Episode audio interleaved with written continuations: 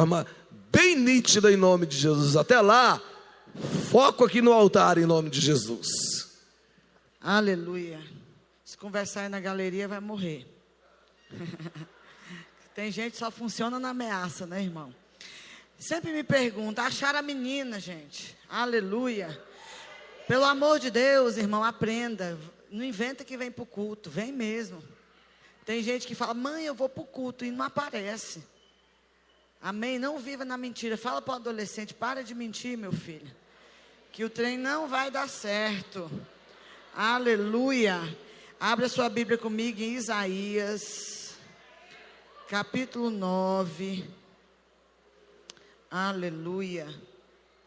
Glória a Deus. Versículo 1. Nós vamos ver, ler na versão NVT. Sempre me pergunta, pastora, fala para o irmão, irmão, em nome de Jesus, amadurece. Vou te responder uma pergunta para nunca mais você fazer ela de novo, beleza? Ai, pastora, por que, que desviou? Porque nunca converteu. Só isso. Simples assim. Fala para o irmão: você desviar, você nunca converteu. Aí eu vou explicar no resto da mensagem, beleza? Fica ligado aí na mensagem. Tá, tão animado, gente? Presta atenção, porque Jesus pode voltar agora. Não, Jesus não vai voltar agora que o templo não foi construído. Beleza, brincadeira. Isaías 9, versículo 1. Oi? O templo de Jerusalém, né? Beleza. Esse tempo de escuridão e de desespero, no entanto, não durará para sempre. A terra de Zebulon e de Naphtali, ou Naftali, eu vou falar Naftali, será humilhada.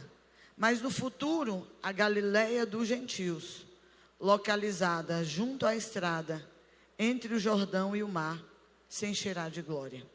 O povo que anda na escuridão verá grande luz. Para os que vivem na terra de trevas profundas, uma luz brilhará. Versículo 6. Pois o menino nos nasceu, um filho nos foi. O que que nasceu? O que que te foi dado? O governo estará sobre seus ombros e ele será chamado maravilhoso conselheiro, Deus poderoso, Pai eterno, príncipe da paz. O tema dessa noite é paz por dentro, caos por fora. Aleluia. Se você pegar o capítulo 8 de Isaías, você vai ver uma profecia terrível. A gente só gosta, gente, de profecia boa. A gente só gosta quando Deus fala o que a gente quer ouvir. A gente não quer que Deus fale aquilo que a gente não gostaria de ouvir. E você vai ouvir, eu estou aqui profetizando o que você precisa ouvir. Quer você goste, quer você não porque Deus tem zelo pelo seu povo. Isaías foi um dos maiores profetas messiânicos, mas no capítulo 8 ele vai profetizar uma catástrofe sobre o povo de Deus. Se você é um leitor da Bíblia, você vai ver que toda vez que o povo desviava, se lascava. Pode ler o capítulo 8 aí, ó. Toda vez que o povo se afastava, se lascava. Pastora, quando que eu me, me afasto de Deus? Quando você está confortável. É muito perigoso alguém que é, fica confortável com a glória. Eu já estou dançando bem, eu já estou pregando bem, minha célula já está boa. Cuidado que aquele que está em pé cuide para que não caia. A gente precisa tomar esse cuidado de glorificar a Deus no tempo bom e no tempo ruim. No tempo ruim, você vem para a igreja, você ora, aí você começa a prosperar, arruma ungida, casa, aí começa a querer ficar no sábado em casa. Porque você acha que casamento é autorização para você ficar em casa no sábado à noite. Eu sei que tem contextos e contextos. Tem gente que não vem porque não tem dinheiro, tem gente que não vem porque é sem vergonha mesmo. Porque ele não quer perder a série da Netflix. Fala para ele, meu filho, você só paga 29 reais. Você pode ver a série a hora que você quiser, né? mas por favor que não seja na hora do culto. Eu estava brincando com as meninas, com a Andriele e com a Lana. Porque a gente vê assim, está casando. Uh! Fala para o irmão, casa, irmão. Aí eu falei para elas, Pastora, seu casamento é ruim, meu casamento é maravilhoso. O, prim o primeiro ano foi um inferno na terra. Pastor, o que, que foi um inferno na terra? Meu casamento. Mas inferno que não se transforma em céu não tem presença de Deus nesse casamento. Irmão, casamento tem que melhorar. É comparado com o vinho, quanto mais velho, melhor. Aí eu falei para as meninas, virei para a Andriele, eu falei, Andriele, se você e a Lana, Mara, vocês conseguem viver sem sexo, te dou um conselho, não se case, não é meu, é de Paulo. Mas se você não consegue, porque o fogo, pergunta para o irmão, e aí, filho, consegue ou não consegue? Se não consegue, casa. Mas se consegue, Paulo te dá um conselho: melhor que não. Casou. As pessoas preferem conversar com o pastor do que comigo. Eu dou glória a Deus por isso. Porque eu não tenho muita paciência. Se, se você chegar para mim e dizer assim, pastor, eu vou separar, eu. Que dia? Porque tem uma vantagem na separação. Eu não preciso ir no cartório, no casamento. Eu não estou dizendo para você separar aí na internet. Eu estou dizendo que a pessoa que chega, eu vou separar, ela não entendeu que a oração muda. Muda de que forma? Não sei, irmão. Nem que seja com a morte, ela muda. Porque casou é uma vez só. Fala, fala para um solteiro aí para ele aprender. Entendeu, meu filho? Então para de escolher da forma errada, da maneira errada.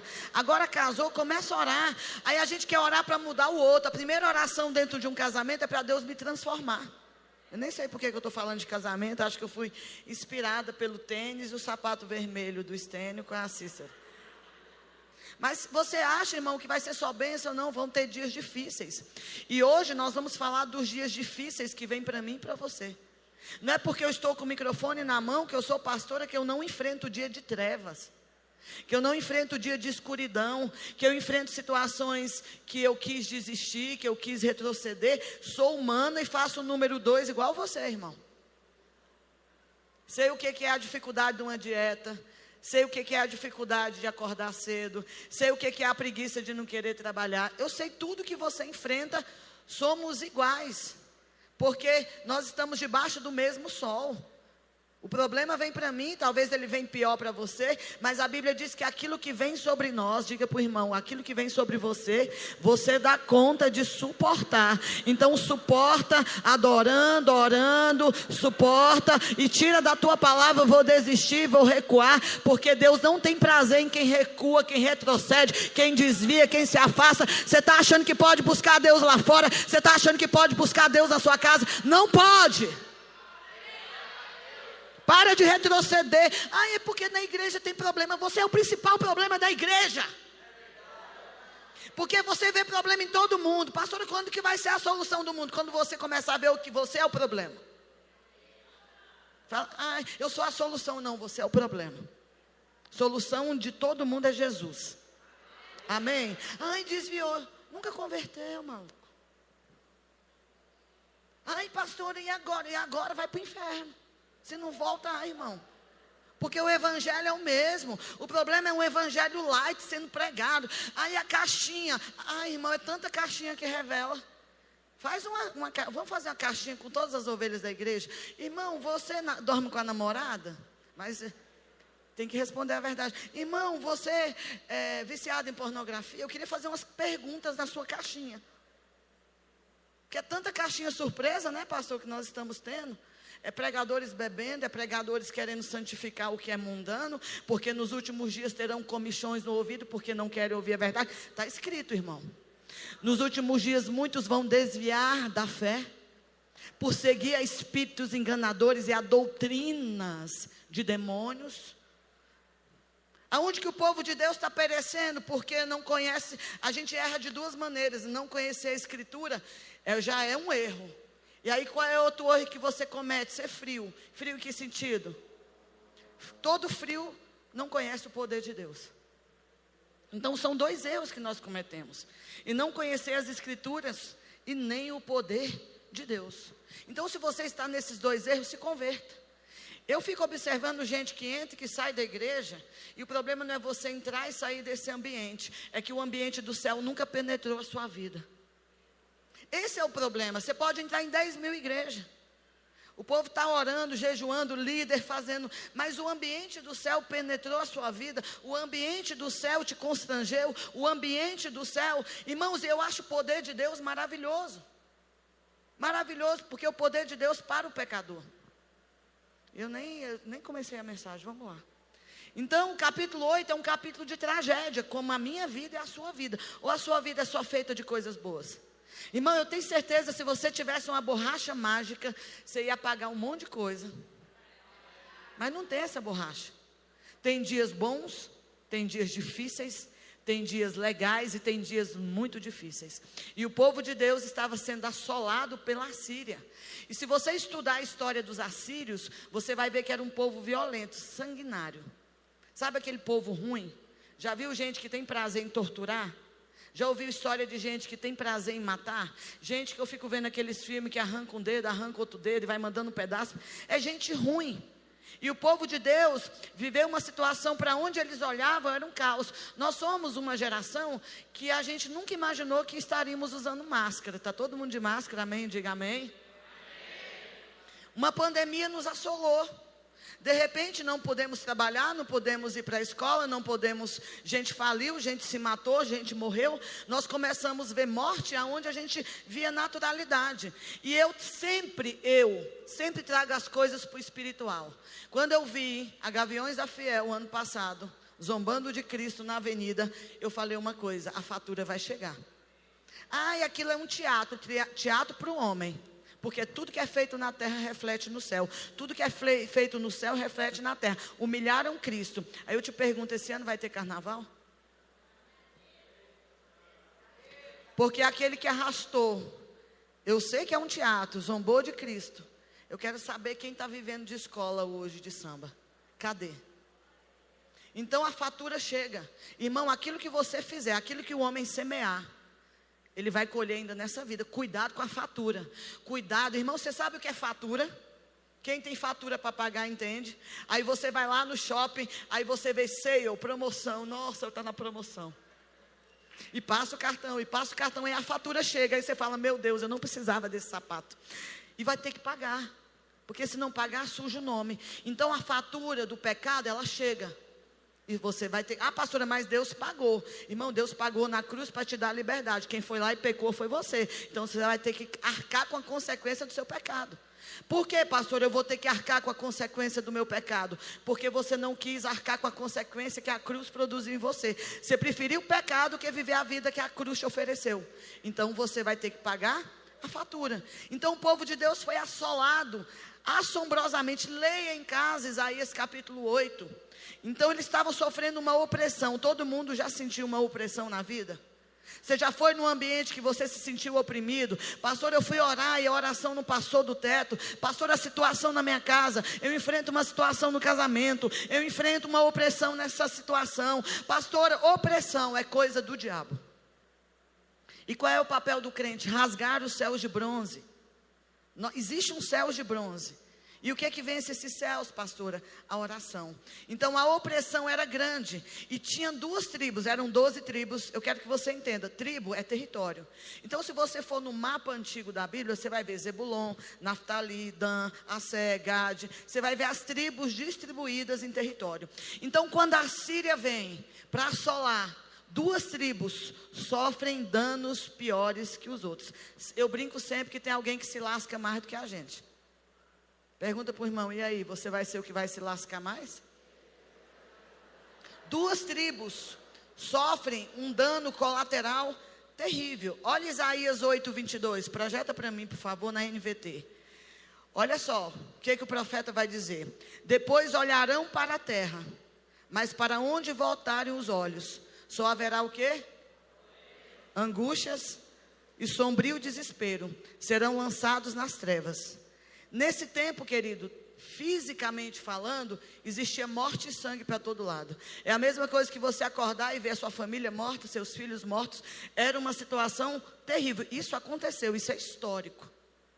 Essa assolação aconteceu. Hoje você sai na rua, de repente nós estávamos tudo bem, o vírus veio, tomou conta de tudo, máscara, a gente não sabia o que, como pegava, o que que era.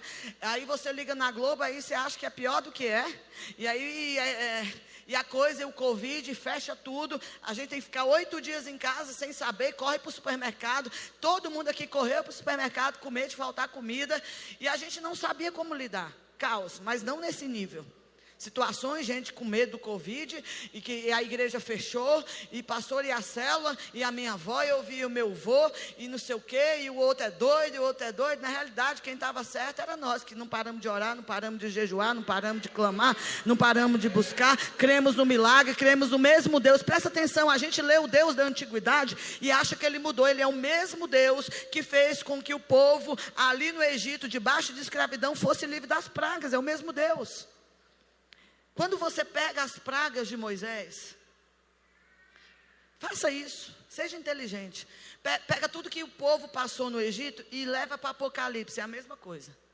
Nós vamos ter sinais nos céus e na terra, igual no tempo de Moisés, irmão. Pastor, e quem será? Os pregadores, os precursores, os libertadores da igreja. Você será o Moisés dos últimos dias, aonde você vai fazer sinais e prodígios, aonde a terra é assolada. É bíblico, irmão. É escatológico. Nós vamos viver sinais na terra e no céu de tudo que vai acontecer. E aí nós vamos ver que uma a escuridão que veio sobre o povo, no contexto histórico, vai roubar a paz. Irmão, porque a escuridão é bom? Quem gosta quando a luz acaba? Nossa, que legal, a luz acabou. Está repreendido, Felipe, mas você casa dia 15. Pensa sem luz. 16. Pensa sem luz. Não estou profetizando, misericórdia, não é isso. Eu, eu vivi uma situação agora. Eu estava no banheiro e tem umas irmãs, eu tenho certeza que é mãe. Porque não é, não é menino. Eu estava no último vaso, alguém foi lá e apagou as luzes. Eu falei, e agora, Jesus? Fiquei no escuro. E eu, acende. Tem gente, quem apagou foi uma mãe. Que já tem, mãe tem um hábito, né, de sair apagando as coisas. Aí, aí Deus falou assim: não, não tem ninguém para acender. Aí eu fui lá, né? Com... Já... Pergunta para o irmão: já aconteceu quando você estava fazendo número dois acabar a luz? Misericórdia, era o número um, amém, irmão? Mas uma coisa que a escuridão faz é roubar a paz. E escuridão provoca uma coisa chamada medo. Gente, eu nunca contei essa história, mas eu era, desculpa a expressão, a mulher mais cagona do planeta. Você me vê assim, é obra de Deus. Eu tinha medo de tudo. Eu tinha um tio, meu tio que botou os primeiros medos em mim. E meu tio era terrível. Meu tio tinha um tal do, do diabo sair da garrafa. Ele, ele acredit, fazia a gente acreditar que o diabo ia sair da garrafa. Aí eu pequenininho, ele dizia, ó, oh, não sai hoje não, que ele não queria que eu saísse, porque a lua vai te pegar. Aí eu saía, aí ficava olhando para a lua. Aí ele, tá vendo? Ela está te seguindo. Eu tinha medo, irmãos, eu tinha medo da mula sem cabeça. Eu tinha medo da mulher do saco que ia me pegar. Olha a música de terror que cantava pra gente. Boi, boi, boi, boi da carapeta. Pega essa menina. Eu peguei, eu não. Eu tinha medo, irmão, eu tinha medo de tudo. E eu tinha medo do escuro. Quando eu fui no meu encontro, eu vivi uma situação muito terrível. Não estou pondo medo de você no encontro, porque eu era muito doido, irmão. Então, cada um com a sua história. E eu era, nunca tinha ouvido falar de Jesus, nunca abri uma Bíblia, nunca tinha ido numa igreja, tinha ido em outros lugares. Igreja não. E eu fui para o encontro. E eu cheguei, quando eu apagava a luz, Literalmente, não era uma coisa da minha cabeça. As mãos vinham, passavam em mim, me beliscava. E eu, por não conhecer a escritura, não sabia o que fazer. Acendi a luz. E aí minha mãe tinha me dado um CD, Comunidade de Nilópolis. Rompendo em fé, minha vida. Eu, eu, ouvi tanto essa música que hoje, e eu botava com a luz acesa e eu falava, Deus, aí Jesus ministrou, não é essa luz, é a minha luz em você. E foi um processo de um mês dormindo com a luz acesa. Porque eu tinha medo da escuridão. Porque a escuridão, ela nos assusta em que sentido? Todo mundo não precisa se manifestar. Todo mundo aqui já viu coisa no escuro que não existia. Se você foi criança e ouvia história que a gente ouvia, dormia. Aí você, uma vez, irmão, eu estava dormindo, eu olhei para o negócio, eu tinha certeza que tinha um bicho ali. No outro dia era uma jaqueta na arara. Mas eu tinha certeza, irmão. Quem já aconteceu isso? Você já olhou para uma coisa, é cobra. Chegou lá, era um pedaço de pau. Porque a escuridão, ela tem uma função de nos provocar medo, de nos provocar angústia. E esse povo de Deus viveu tempos de escuridão. Escuridão, você não sabe para onde você vai, você não sabe o que você faz. Escuridão, você não sabe onde está o papel higiênico. Você tem que correr para acender a luz, porque a escuridão te limita. A não ser que uma luz seja acesa, e aí você consegue ver o caminho. Então, a escuridão nos faz ter, ver coisas que não existem. Todo mundo entende o que eu estou dizendo? Você já ficou com medo de, depois que apagou a luz, de ir no banheiro? De ouvir um barulho você falar, quem está aí? Vai que responde, é sua, sou eu. Eu quem? Misericórdia. Pastora, por que você perdeu o medo? Porque eu conheci a luz. Pode apagar o que for, porque eu sei que eu tenho a luz. Amém? Deus disse um dia, quando Ele criou sobre o caos, haja luz. E Ele cria a luz antes do sol porque a luz é o próprio Deus na nossa vida. Amém? Porque muitas vezes em trevas, o que, que a gente faz também? A gente perde a alegria. Irmão, se você nunca teve a luz cortada, você não sabe o que é chorar. Não se manifeste, mas eu já tive minha luz cortada. Alguém como eu e queira se manifestar? É uma sensação legal, gente. E só cortou por quê? E não pagou por quê? E você acha que na hora que cortou você tem dinheiro?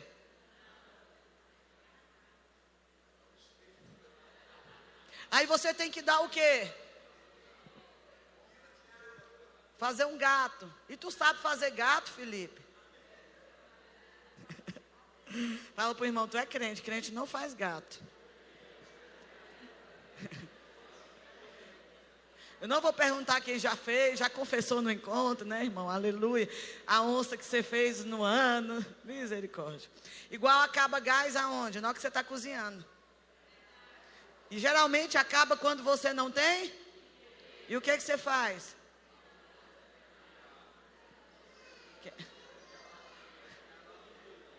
Aí você reclama de. O interior você faz fiado. Na capital tem fiado, gente. Tem como pedir gás emprestado para vizinho? Ou empresta seu gás? Não tem. E nesse contexto aqui, olha aqui para mim. Nós temos duas tribos, diga comigo, duas tribos. Que foram muito assoladas. Quais são as tribos? Ah, menos o pastor. Nós lemos o texto. Zebulon e Naftali. Eu vou falar Naftali, que eu sou do Nordeste. Naftali, é mais, eu acho mais bonito. Então, duas tribos, ambas foram oprimidas pelos assírios e viveram duas situações: trevas e obscuridade e opressão. Trevas e opressão. Essas duas tribos foram assoladas. Aí Deus vai dizer através do profeta Isaías que a escuridão não será para sempre. Nós lemos isso. Isaías 8, 22. Não será para sempre. Deixa eu te dizer, o Covid não será para sempre. A gente vence o Covid e vai vir outra treve. A gente vai continuar vencendo. Por quê, pastora? Porque você tem Jesus. Jesus é a luz do mundo. Você tem Jesus. Então nós vamos vencer. Mas esse povo aqui, irmão, existiu uma profecia. E aí eles viveram tempos de angústia. E todo mundo que é angustiado pode esperar que vai ter esperança. Esperar que vai ter esperança. Em que sentido, pastora? Literalmente disso, de esperar com paciência no Senhor, porque Deus vai mudar a tua sorte, vai mudar a tua história.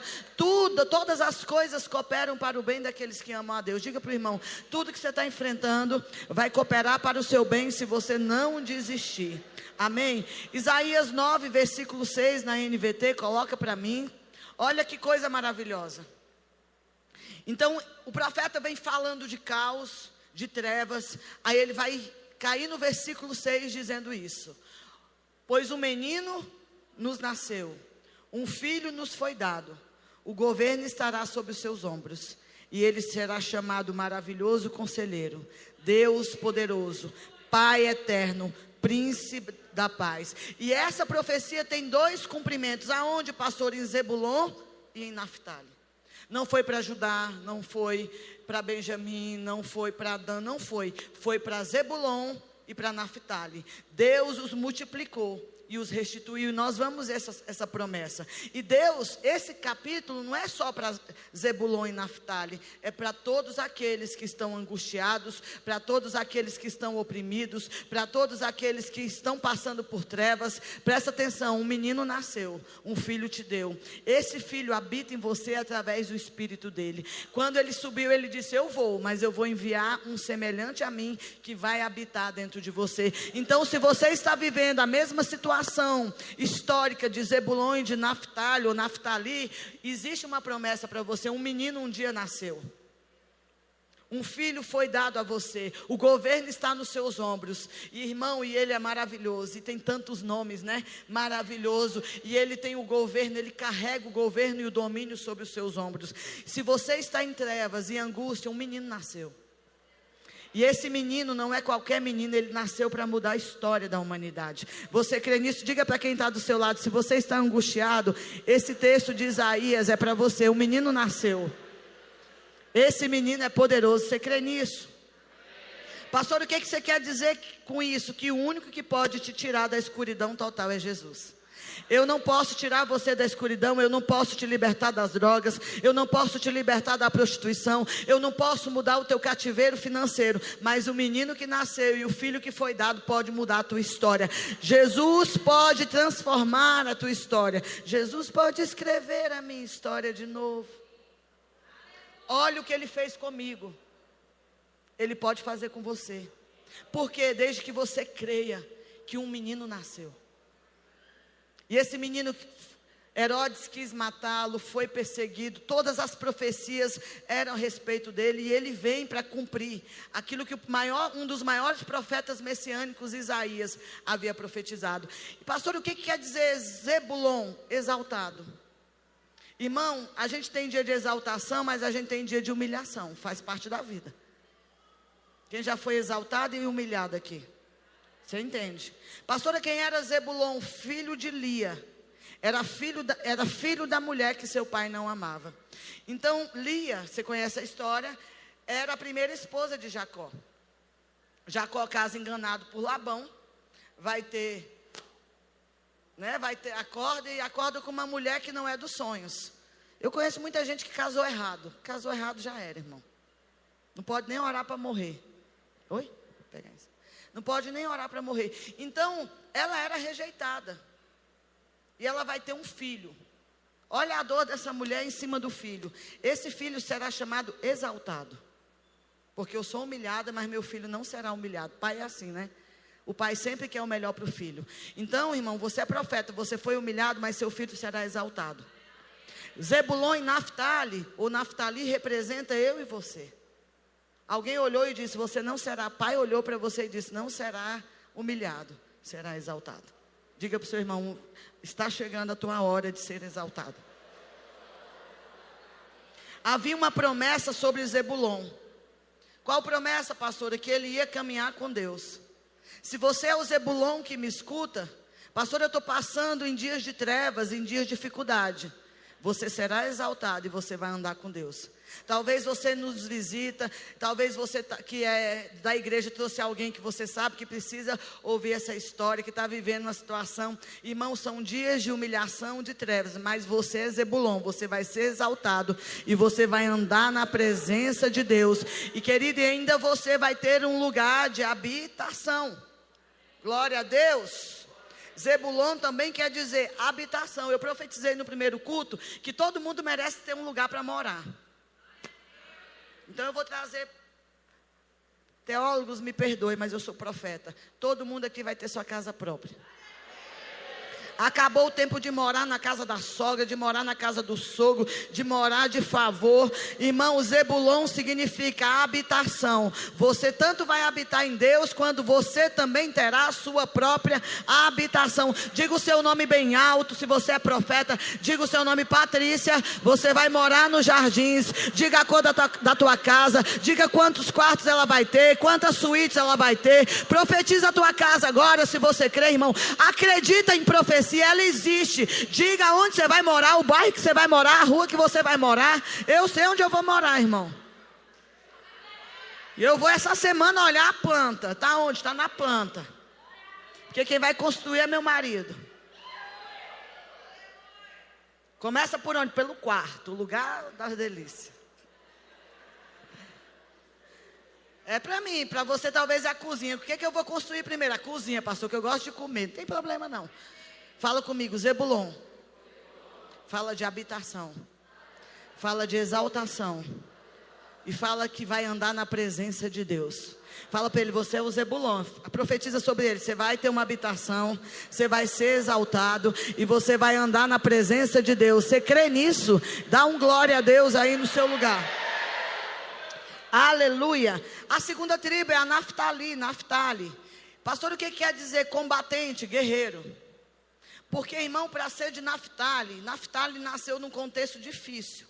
Raquel, vendo que não dava filhos, pega sua serva Bila e dá para dormir com o marido. Pensa, ó, você vai dormir com meu marido, porque era muito comum na cultura. Tem uma série que eu esqueci o nome dela, mas ela explica muito. Ela é colocada a mulher, quando ela ia parir, no caso, era a serva de Raquel, Bila. Ela colocava a mulher deitada e o filho vinha para a patroa. Então, Naphtali é filho da escrava de Raquel. E ele nasce num contexto de guerra. Aí, se você ler, está lá em, em, Gênesis 30, vai dizer que as duas estavam disputando. Naphtali nasce debaixo de uma disputa. E Naphtali quer dizer: olha, você vai viver disputando com alguém. Por isso vocês têm que quebrar essa trem. É uma disputa, é uma, uma eterna concorrência. Sempre brigando, sempre lutando. Então ele teve que se formar guerreiro. Então quando as tribos iam para a guerra, quem que enviava guerreiro? Naftali. Porque desde muito novo já nascia na guerra. E, Naftali nasce na briga entre duas mulheres por um marido. Aí a outra diz: Ah, você teve filho, parei de dar filho, toma minha serva. Você imagina um ambiente familiar desse, irmão? E ele nasce aprendendo a brigar por aquilo que ele acha que é dele. Então essas duas tribos são assoladas. Essas duas tribos vivem uma chacina, para você entender na linguagem bem carioca, chacina.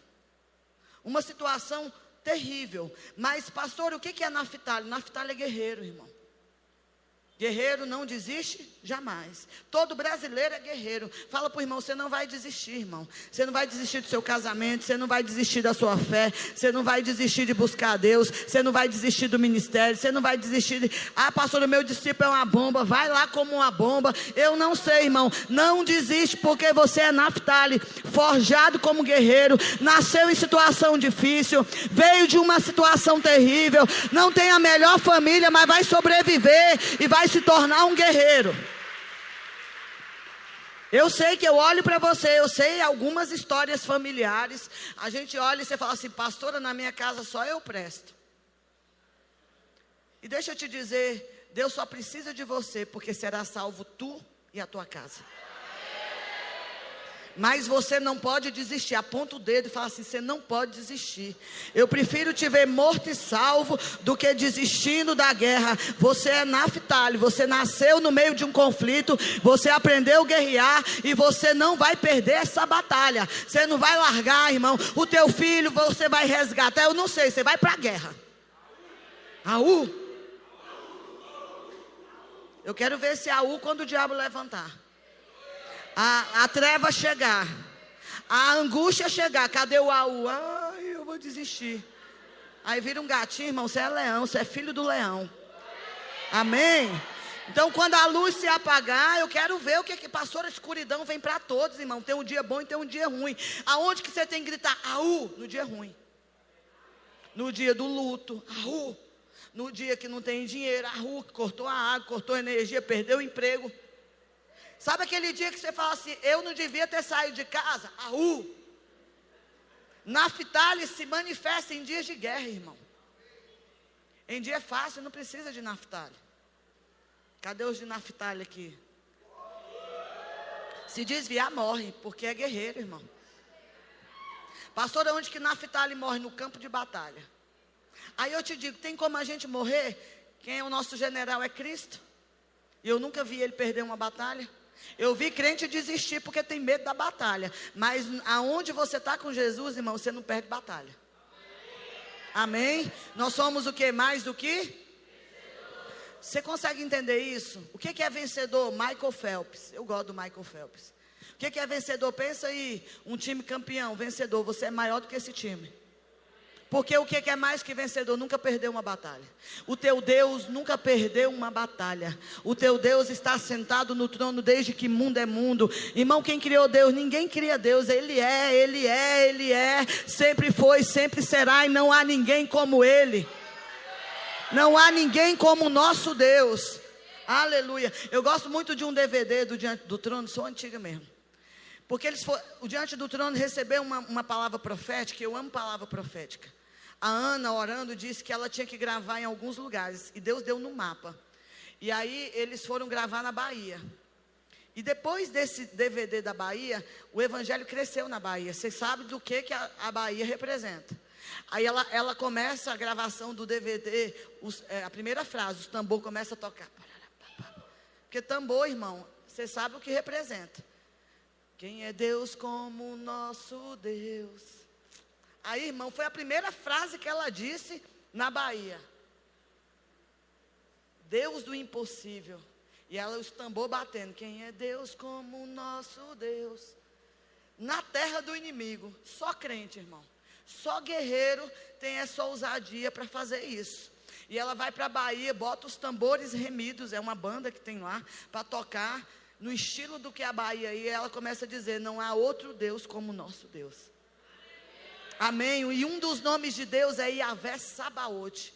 O Senhor invencível nas batalhas. Deus nunca perdeu. Irmãos, não dá para cantar, né? É hoje. Eu queria aquela música. Irmão, quando o diabo achou que tinha vencido, Jesus desce. Pedro, 1 Pedro diz isso, a, a mansão dos mortos. E quando eles estão comemorando, a, tem uma teologia que não crê, mas minha teologia bíblica eu creio. Satanás, irmão, houve trevas. Eles acharam que haviam vencido. Mas ao terceiro dia o leão começa a rugir e a bater. Até quando o diabo acha que ganhou, ele perdeu, irmão.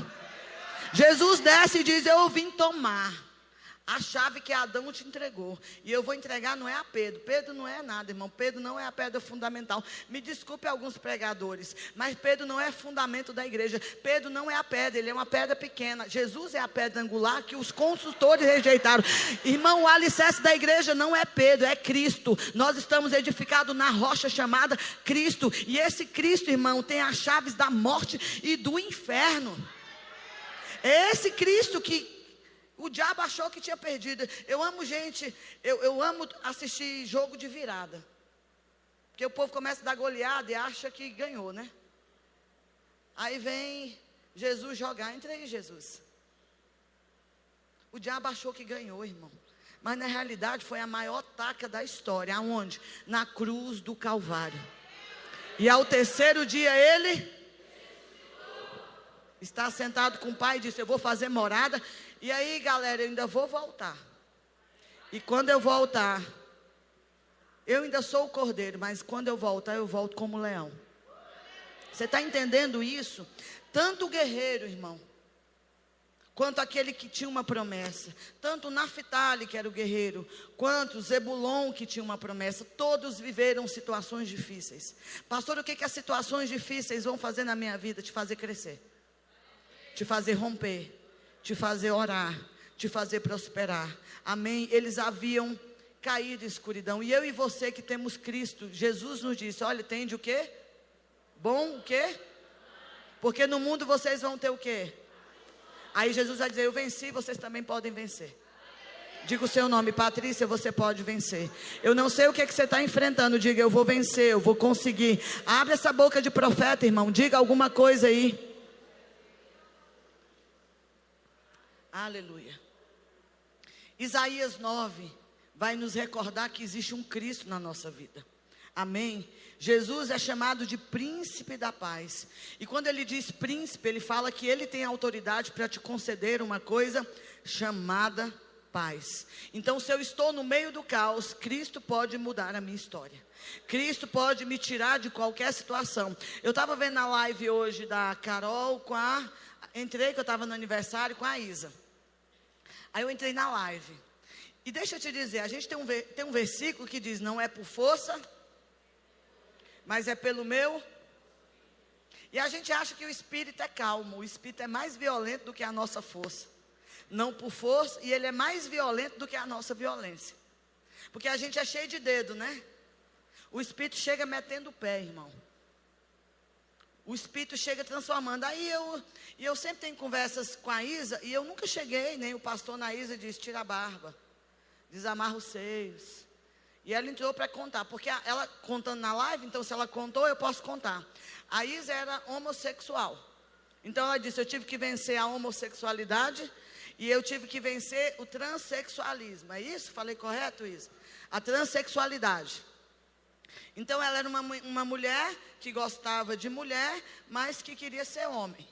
Então ela já estava há muitos anos colocando hormônio, mas assim, o que, é a violência do espírito? Porque o Espírito nos faz fazer coisas que a gente não gostaria. E uma das conversas é Isa, como é que tá, pastor? Hoje eu desamarrei. Beleza, estamos orando. Aleluia, abraça aqui.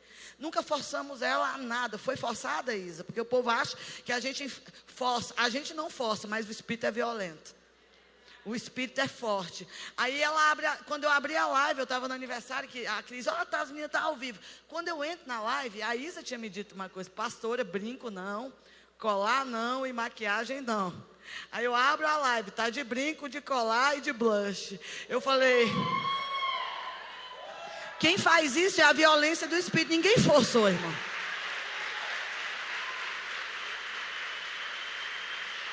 Então eu, às vezes, fala para o irmão, é melhor a minha violência do que a violência do espírito, irmão. Aí a gente canta, não por força nem por poder, mas pelo meu espírito. Irmão, e, e, aí eu fico imaginando que espírito é esse, porque a nossa força e a nossa violência não conseguiriam parar um Paulo. Paulo estava indo no caminho de Damasco com sangue no olho. Ninguém ousava parar Paulo, mas o Senhor ousou. O que é que Paulo está indo no caminho de Damasco? O que é que Paulo vai ver no caminho de Damasco? Uma grande luz. Uma grande e aí, quem para Paulo? O espírito. A violência do espírito. É tão violento o espírito que ele vai cegar Paulo. Paulo se assusta, estou cego.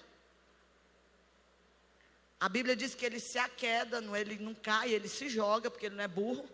Irmão, tem gente caindo, é melhor tu se jogar, viu? Porque é Deus que está falando contigo. Tem gente que é melhor você se dobrar. Paulo, inteligente, estudado como era, cai e fala assim: Quem és tu, Senhor? Aí Jesus vai dizer: Eu sou o Cristo. É esse Cristo, viu, gente, que vocês estão achando que é light. Eu sou o Cristo que cegou Paulo, a quem você persegue. Duro te é recalcitar quanto o arguilhão. Não procede, não, Paulo. Não prossegue fazer o que você está fazendo, não, porque eu vou te matar. Ele fica cego, mas ele se curva. E ele se rende. Eu estou te contando essa história para você entender o que Deus faz. Fala para o irmão: é melhor você se converter do que ouve essa palavra, vai lá na frente, aceita Jesus, do que a violência do espírito, irmão. Porque quando o espírito vem, ele vem para cegar. Quem está entendendo o que eu estou querendo dizer? Diga, fala para o irmão que, que você sabe que está desviado. Está entendendo, irmão? É hoje é a tua noite, hoje é o teu dia. É melhor você consertar o que está errado hoje. Amém? Mateus capítulo 4, versículo 12. Coloca aí para mim, por favor. Coloca na NVI aí, porque é que eu estou aqui. Mateus capítulo 4. Versículo 12 ao 17, vamos ler juntos. Quando Jesus ouviu que João tinha sido preso, voltou para onde? Saindo de onde? Foi viver aonde? Que ficava junto ao mar, na região de quê? Para cumprir o que fora dito pelo profeta Isaías: terra de Zebulon, terra de Naphtali, caminho do mar, além do Jordão, Galiléia dos gentios. O povo que vivia nas trevas viu uma grande luz. Sobre os que viviam na terra da sombra da morte, raiou uma luz. Daí em diante, Jesus começou a pregar: arrependam-se, pois o reino dos céus é chegado. Existia uma coisa histórica: aquela terra havia sido assolada por trevas por opressão. E Jesus, vindo cumprir uma profecia, profetizada por Isaías, ele entra depois de que, pastor Jesus, ele se manifesta pregando pela primeira vez nas regiões de Zebulon e Naftali, porque uma profecia precisava ser cumprida. Ele entra ali pelo mar, pela orla e vai dizendo: essa terra aqui foi afligida, mas eles vão ver a luz. E quando Isaías fala, ele estava falando de, Je de Jesus. Ele estava dizendo: vocês serão assolados mas uma hora você vai ver a luz, você vai enxergar o caminho, você vai ser transformado, porque essa luz, irmãos, muda a história. Se você lê Isaías 9, um menino nasceu. Aí eu vou responder a segunda pergunta, pastora, por que que desviou? Porque só conheceu o Deus menino. O menino nasceu, mas o que que foi te dado? Um filho. Não é um Deus menino. Um menino nasceu, não é isso que nós lemos? E um filho se nos Aonde que está o mistério, pastora? Não está no menino, o mistério está no filho. É a vida do filho, foi o filho que morreu, foi o filho que ressuscitou. Então muita gente está na igreja como menino, brincando de ser menino, apegado a um Deus menino. O Deus que você serve é o Filho de Deus. Cresceu, tinha maioridade judaica, 30 anos, tinha consciência do que estava fazendo, se entregou por mim, por você, e entrou numa região que viveu um caos e falou: Esse povo viveu em trevas, mas agora a luz chegou. Eu sou a luz do mundo, e aquele que olha para mim não será confundido. Eu sou a luz do mundo, deixa eu brilhar na tua vida, deixa eu mudar a escuridão, deixa eu mudar a opressão, deixa eu mudar o caos. Eu não posso fazer nada por você, mas Jesus pode. Jesus pode mudar o caos, Jesus pode mudar as trevas. Pastora, Jesus pode fazer, irmão. Jesus fez na vida de um bruxo, Jesus fez na vida da Isa, Jesus fez na minha vida, fez na vida de tantos outros, mas não é um menino, é o filho. É o filho de Deus que morreu por mim e por você. Então, quando João vai ser preso, Jesus volta para Galileia. Jesus até então não prega. Jesus veio em carne nessa mesma terra de Zebulon e Naftali. Porque profecia tem que se cumprir. Diga comigo, profecia tem que se cumprir. E diga, vai se cumprir tudo que Deus falou na tua vida. Vai se cumprir. Profetiza no irmão. E fala para irmão, vai se cumprir. Se você tem uma profecia, vai se cumprir. Se tem um crente orando, vai se cumprir. Irmãos, por que, que eu estou falando de profecia? Assim que a gente converteu, eu contei para algumas pessoas. Nós tivemos uma reunião de líderes e eu quero compartilhar o cumprimento de uma profecia de 18 anos, mais ou menos. A gente tem que anotar as profecias. A gente tem Isaías 9 e tem aqui o texto de Mateus 4, é o cumprimento. Se é profecia, ela tem que se. E aí, nós, numa reunião de pastores, a minha profecia eu não lembro, eu recebi. E meu marido foi chamado muito novo, a gente tinha quase dois anos de casado. Existiam eh, reuniões ministeriais. Aí o nosso pastor chamou o bispo Ulisses, da Igreja de Cristo. Foi profetizando, ele é um profeta, um homem de Deus. Chamou o Roberto e falou assim: Roberto, Deus está dizendo que você vai ser pai de pastores e mais velhos. Beleza. E a gente guardou isso no coração. Algumas profecias a gente tem anotada em respeito à igreja, muita coisa está se cumprindo, cumpriu do ano passado, começou a cumprir. Aí na reunião de líderes aqui, acho que o pastor Túlio nem sabe disso. E o pastor foi atender, e eu fui com ele. O pastor Túlio é um pastor já mais velho que a gente. Quando o Roberto fez o seminário e veio para Goiânia, o pastor Túlio era o pastor da igreja que ele veio. É um homem muito respeitado. E aí eu saí com ele, e a profecia, irmão, se é para o marido, é para a esposa. E a gente conversando, aí ele foi dizer que conhecia o MK, a gente foi contar a história, e aí foi contando, aí a gente esquece que o MK é irmão da Amanda Emily, porque a Amanda Emily toda certinha, o MK é o doidão, né? E aí a gente, aí ele falou assim, olha, duas profecias se cumpriram num só dia. A gente como igreja tem uma profecia, essa tem 18 anos também, que nós iríamos andar num lugar que ninguém nunca andou. Que a gente não iria copiar as coisas, viu, gente? A gente não copia, pelo contrário, a gente só não tem dinheiro ainda, mas nós vamos ter. Diga para o irmão, a gente só não tem dinheiro, mas nós vamos ter. Aí a profecia é o seguinte: que nós iríamos andar em lugares que ninguém nunca pisou. A gente pisaria e as pessoas vinham atrás. Beleza. E a pessoa que teve a visão ainda disse assim: a gente sabe o nome, o dia, que era uma areia muito branca. A gente ia pisar e os outros viriam atrás. Duas profecias. Aí a gente saiu. Aí o pastor Túlio falou assim: Irmãos, eu vou pisar atrás de vocês. E eu não vou pisar diferente, eu vou pisar onde vocês pisam. Aí ele pegou a minha mão. Um, um senhor, irmão, e eu tenho muito respeito por pastor. Ele pegou a minha mão. Acho que a Amanda Emily estava junto. Amanda, você está aí? Ela, ele pegou, ela estava no primeiro culto, ela pegou a minha mão e pôs na cabeça dele falou assim: Minha filha, olha só, me chamando de filha, porque ele tem condições de ser meu pai físico, espiritual. Põe a mão na minha cabeça, porque eu quero andar nos passos de vocês. Eu fui tirar a mão, eu, pastor, misericórdia, pastor, eu que deveria estar nos seus passos. Aí ele falou assim: assim tem que se cumprir as coisas. Aí Deus falou assim: deixa, porque eu estou cumprindo uma profecia de 20 anos que eu te prometi.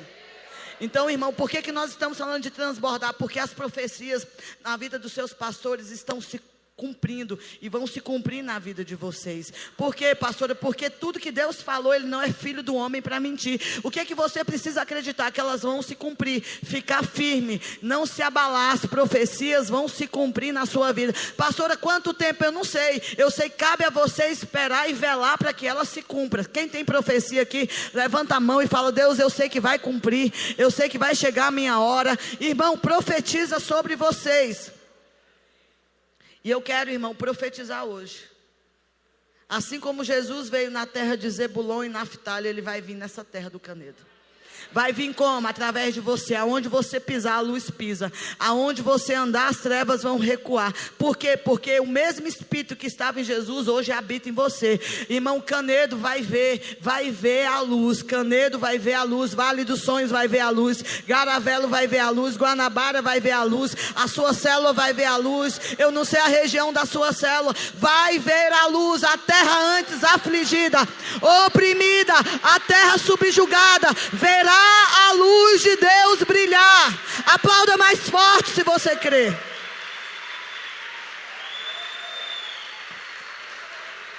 E a pergunta de Deus para você hoje, Zebulon e Naftali, você é isso hoje, pastora, quem eu sou? Será que vocês vão ver a, a luz do Filho de Deus? Será que vocês vão ver as profecias se cumprir? Você é o Zebulon e o Naftali. Será que a profecia vai se cumprir na tua vida? Você precisa se abrir para o príncipe da paz entrar. Você precisa abrir para as profecias se cumprir. Trabalhe o que, pastor? A paz no seu interior. Para a gente finalizar, João 14, 27 diz o seguinte: presta atenção. Duas coisas que Deus tem para você, diga comigo: luz e paz. Qual é o tema dessa noite? Caos por fora. Pastora, por que, que eu posso ter paz? Porque eu vi a luz. Jacó não anda da mesma maneira porque ele foi marcado pela luz. Ele foi marcado, o que, que a luz simboliza? A glória. Jacó andava como Jacó, quando a glória, quando a luz de Deus marca a vida de Jacó, ele se torna Israel. Quando a luz de Deus vem na tua vida, você deixa as trevas, irmãos. Quando a luz de Deus chega na tua vida, você abomina o pecado. Você é um santo, você é um pecador que se tornou santo e agora você luta contra o pecado. Olha o que diz o texto. Põe na NVT, por favor. Olha a versão NVT. Olha o que, que Jesus está dizendo. Eu lhes deixo um e a minha plena paz. Pastora, qual é o presente de Deus para mim? Paz. A luz que habita em você, ela tem que produzir paz. E essa paz que eu lhes dou é um presente que o mundo não pode dar. Portanto, não se aflijam, nem tenham medo. Jesus está dizendo: Eu vou te dar um presente. Pastor, o Covid está fora, mas a paz está aqui dentro.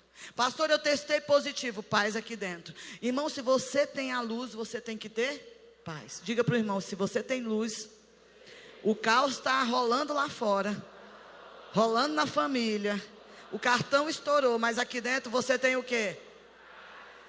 Tem o quê? Tem o quê? Por que, que você tem paz? Porque a luz te proporciona um presente, a paz. E aí tem uma história. Tem um campeonato. Eu sempre conto essa história eu gosto. E hoje eu trouxe para você entender. Três grandes pintores da humanidade. Fala um pintor aí grande. Picasso, Michelangelo, Van Gogh. meu predileto, né? Então vamos dizer que esses três personagens foram chamados para pintar o quadro da paz. O quadro da Então se você fosse pintar um quadro e o tema fosse um quadro que representa a paz. Hoje eu vou te ensinar o que é paz. Fala para o irmão, chega de mimimi. Essa geração não entende Bíblia. Você vai entender hoje o que é paz. Amém? E quem pode te dar paz? A luz. Amém? Olha o primeiro quadro. Primeiro quadro que um pintor colocou é o, o quadro do pastor de ovelhas. Gente, por que ovelha? Ovelha calma. Ovelha, fala para o irmão, ovelha não é agitada. Ovelha é mansa. Ovelha é cega. A ovelha deixa o pastor ungir a, cabeça, porque tem um, uma mosca que pousa na ovelha, o pastor tem que ungir a cabecinha dela. A ovelha tem medo de água tribulosa. Por que, que você namora com esse tribuloso? Você é ovelha. Sabe, a ovelha gosta de coisa calma, não gosta de maloqueiro, vou meter o louco. Não, cai fora, irmão, você é ovelha. Amém, irmã? Deixa de ser bode. Ovelha escuta a voz do Repete, eu amo essa coisa. Ovelha ouve a voz de quem? Para de ouvir o Felipe Neto, irmão. Fica pintando cabelo. Brincadeira. Pinta. Tá lá.